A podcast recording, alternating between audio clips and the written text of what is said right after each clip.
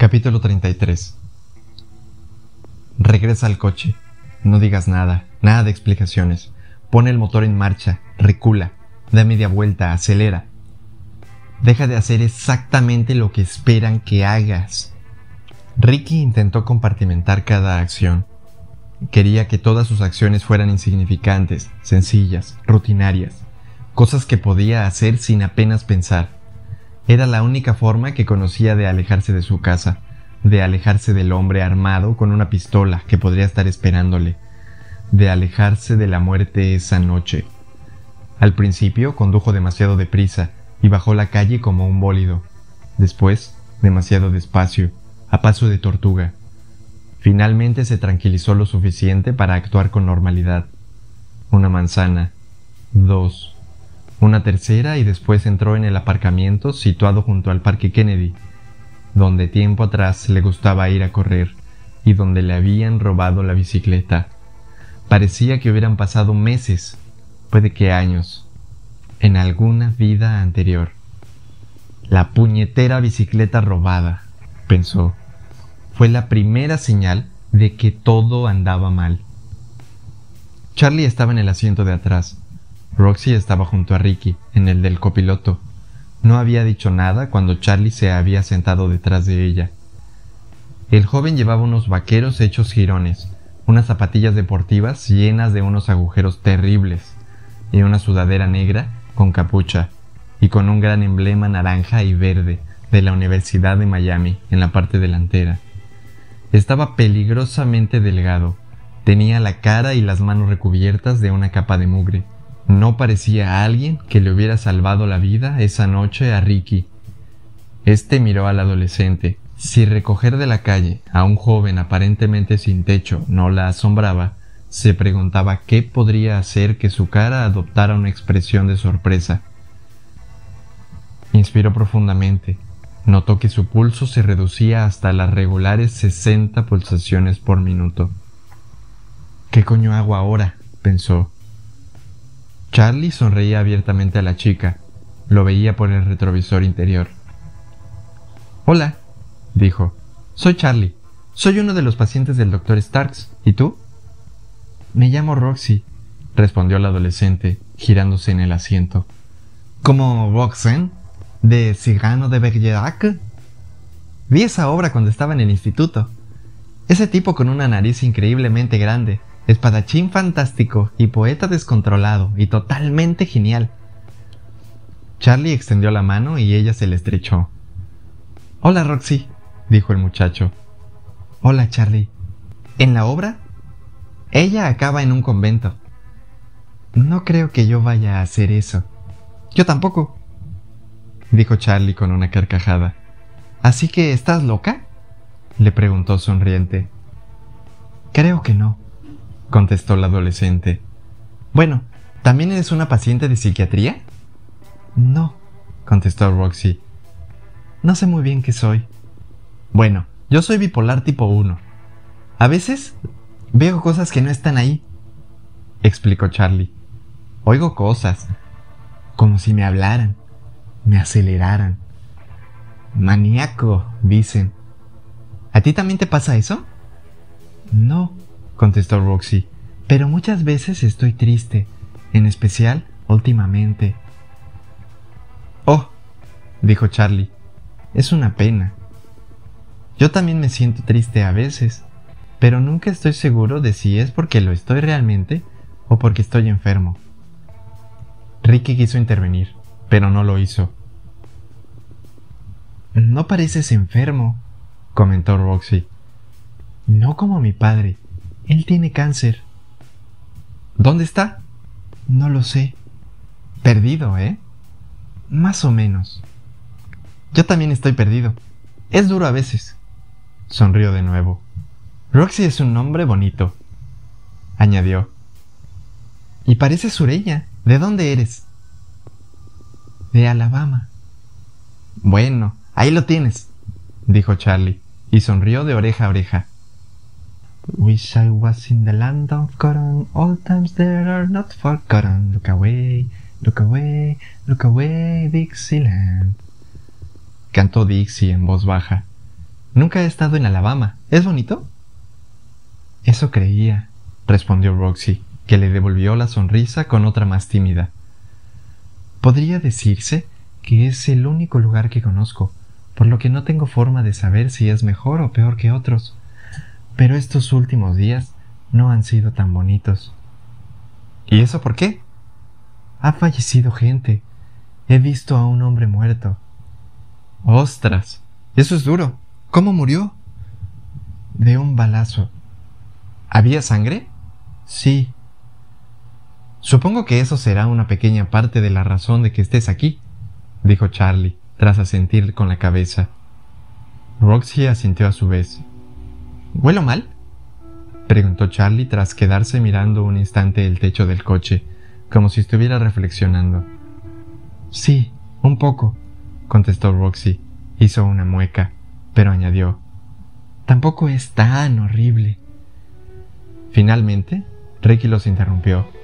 Charlie, ¿cuándo? empezó a decir. Me dejaron salir del pabellón de psiquiatría hace un par de días, doctor Starks.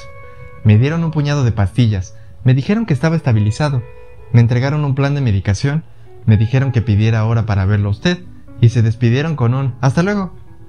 Yo fui directo a casa, pero mis padres me echaron nada más verme. No sabía a qué otro lugar podía ir. Pensé en el albergue, pero ese sitio me da miedo y es muy peligroso. Ahí te matan por calderilla. Así que me pasé los días vagando por la ciudad. Hay toda clase de cosas interesantes que ver. Y si eres como yo, te vuelves invisible para los demás. Y por la noche dormí entre los arbustos que hay junto a su casa. Lo siento, sé que no está bien, pero no sabía qué otra cosa hacer. Estaba esperando que usted volviera, Pensé que podría hacerme algunas sugerencias prácticas. Estaba entre los arbustos preparándome para acostarme cuando vi al hombre con la pistola. Tuve mucha suerte de que él no me viera. Y no supe muy bien qué hacer. Me quedé paralizado. Como un mapache cuando lo ilumina un foco. Así que esperé para ver si volvía a salir. Y entonces apareció usted con la misma pinta de malote que el individuo que había entrado antes. Pasa algo, ¿verdad? Sí, respondió Ricky. ¿Algo no demasiado bueno? Sí. Es lo que me había imaginado, pero es difícil saberlo. La cabeza me juega malas pasadas, ¿sabe? Estaba bastante seguro de que el hombre que he visto era real, pero no al 100%, no sé si me entiende. Lo comprendía. Sabía exactamente lo que Charlie estaba pasando. ¿Es algún loco que quiere matarlo? No está loco, pero sí quiere matarme. Ostras, eso es radical. ¿Quiere matar también a Roxy? Puede, no estoy seguro. Pues no podemos permitir de ninguna manera que eso pase, dijo Charlie, sonriendo a Roxy. No, coincidió Ricky, no podemos. Dime, Charlie, ¿te estás tomando tu medicación? Cuando me acuerdo. Charlie, ¿te has acordado hoy? Charlie sonrió de nuevo. Me estoy acordando ahora mismo. Metió la mano en un bolsillo de la sudadera y sacó un envase de pastillas. Una pastilla al día mantiene las voces en la lejanía, dijo en tono cantarín. Dejó caer una en la palma y se la metió en la boca. ¿Cuándo comiste por última vez? Creo que ayer, contestó sacudiendo con la cabeza. Puede que anteayer. Tu familia, empezó a decir Ricky, pero Charlie negó con la cabeza con más energía, incluso para exagerar el gesto. Dijeron, nunca más. Supongo que para ellos es duro cuando esas voces vuelven a aparecer. Ojalá comprendieran que para mí lo es mucho más. Suspiró y por primera vez hizo una mueca de tristeza y le tembló un poco la voz. Supongo que ahora soy una especie de huérfano, dijo débilmente. Antes de que Ricky pudiera responder, Roxy se inclinó hacia el asiento de detrás y le cogió la mano.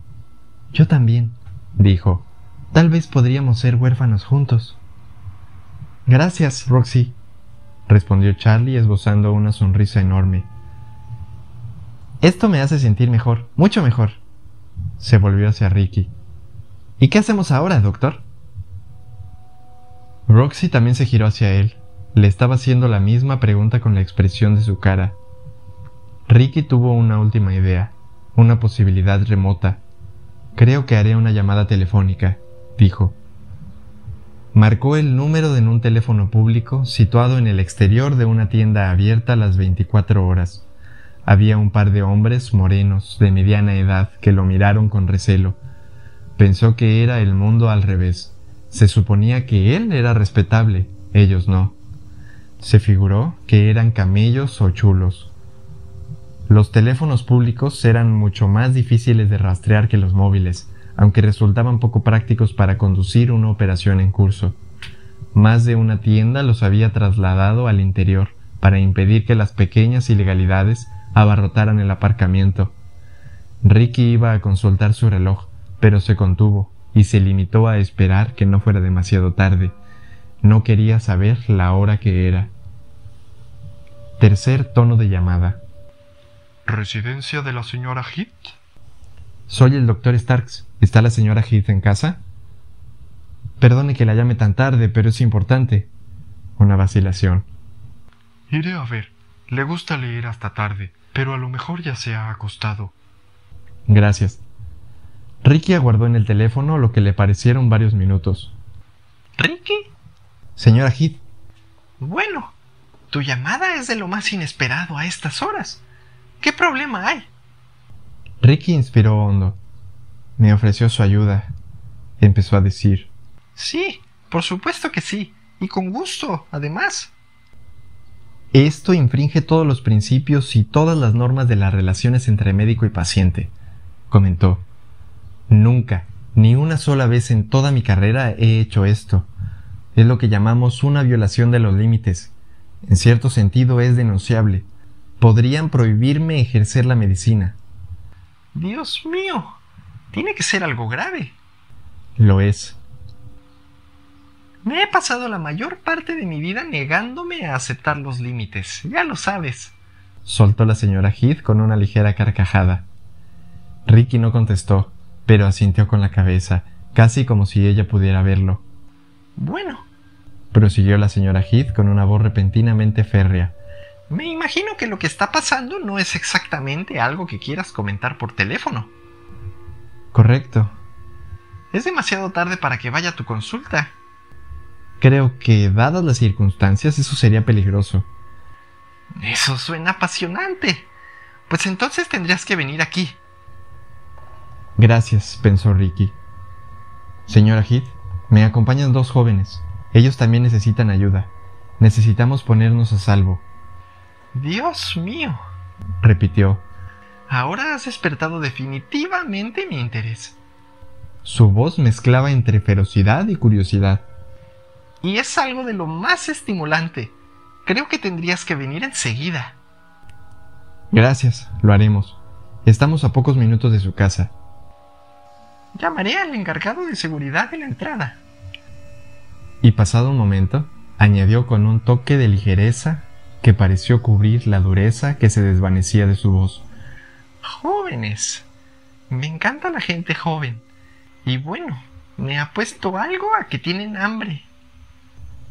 El guardia de seguridad, armado, que operaba la verja de la entrada del lujosísimo vecindario de la señora Heath, miró y remiró a las tres personas que ocupaban el coche, comprobó dos veces la hoja de la tablilla y finalmente, a regañadientes, pulsó el botón que levantaba la barrera. Está en la segunda calle sin salida a la derecha, al final del todo, cerca del agua, indicó. Ricky avanzó despacio por las calles oscuras. No había farolas, pero sí algo de luz procedente del exterior de las casas. Tanto Roxy como Charlie estaban boquiabiertos ante el despliegue de casas de más de diez millones de dólares envueltas en la penumbra.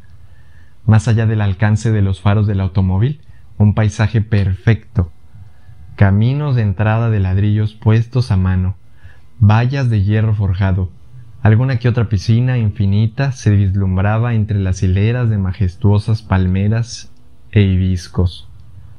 Había casas del guarda, más pequeñas, contiguas a garajes para cuatro coches, que se utilizaban como dependencias del servicio, era como si el mundo de amenazas y asesinatos que los había conducido tan erráticamente desde Alabama hasta la casa de Ricky en Florida, y después hacia la noche, hubieran desaparecido de repente, sustituido por una abrumadora riqueza y un lujo constante. Era como conducir por un mundo ficticio, escondido del mundo real por la barrera del dinero. Ricky enfiló el camino de entrada de la señora Heath y vio que la anciana y un ama de llaves los esperaban junto a una amplia puerta de madera tallada a mano. Un hombre que Ricky reconoció como su chofer estaba a media escalinata de entrada. Iba en mangas de camisa, a diferencia de su habitual traje negro, y Ricky supuso que lo habían despertado. La señora Heath, sin embargo, estaba sonriendo. Lo saludó enérgicamente con la mano. Salieron del coche. Roxy y Charlie parecían acobardados. Se quedaron atrás. La señora Heath se dio cuenta de ello. No, no, dijo. Entrad. Sois bienvenidos. Estrechó la mano de Ricky y el ama de llaves hizo pasar al grupo. Una inmensa y reluciente araña de luces de cristal tallado colgaba sobre una entrada con baldosas de mármol. El chofer cerraba la marcha. Ricky vio un salón en un lado y un comedor en el otro, muebles que costaban miles de dólares, todo limpísimo, sin una mota de polvo. Una pared, sobre una repisa, había un gran cuadro de arte moderno con muchos colores, se lo quedó mirando un instante y preguntó, ¿Es un Jackson Pollock auténtico? Pues sí, respondió la señora Heath. Imponente, ¿no? Vaya, soltó Charlie. ¿Quién es Pollock? preguntó Roxy. Es el famoso artista de la vanguardia neoyorquina del que todo el mundo, cuando lo contempla, dice, esto podría haberlo pintado mi hijo de seis años. Aunque no es verdad contestó la señora Heath. Nadie podría, extendió los brazos. Vamos a la cocina. Consuela ha preparado unos bocadillos. Se volvió hacia Charlie. ¿Y tú, jovencito? Después de comer algo, te vas directo a la ducha, con mucho jabón. ¿Has estado viviendo en la calle? Charlie asintió en modo de disculpa. Más o menos. En la calle que hay junto a la casa del doctor Starks. Bueno, soltó la señora Heath. Por lo menos elegiste un barrio bonito para ser un sin techo. Se volvió hacia Roxy. ¿Y tú, cielo? ¿De dónde eres? De Alabama, contestó Roxy. Mi padre tiene cáncer. Vaya, por Dios. Lamento oír eso. Pero por más enfermo que esté uno, la idea es no morirse antes de su hora. Entraron en una cocina que era casi tan grande como toda la casa de Roxy. En una reluciente encimera de granito moteado blanco había una gran bandeja con bocadillos. Cerca de ella, un antiguo cuenco de plata pulida estaba lleno de patatas de bolsa. A su lado había una hielera de refrescos, así como unos platos de porcelana y servilletas de lino. Es lo mejor que hemos podido hacer con tan poca telación, comentó la señora Heath. Los dos jóvenes se removieron, incómodos. Aquí estáis a salvo, dijo la señora Heath. Servíos vosotros mismos. Charlie alargó la mano hacia un plato, tomó un bocadillo, titubeó y luego tomó otro. Roxy lo imitó. El ama de llaves los guió hacia una mesa de cocina de roble, y en unos momentos los dos estaban comiendo. ¿Ricky? dijo la señora Heath.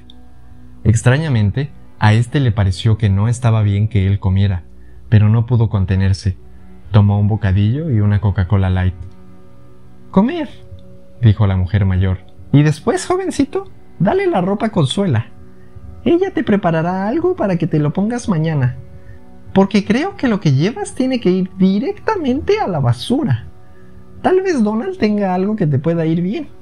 Se volvió hacia el chofer, que asintió. Estupendo. ¿Y tú, Ricky?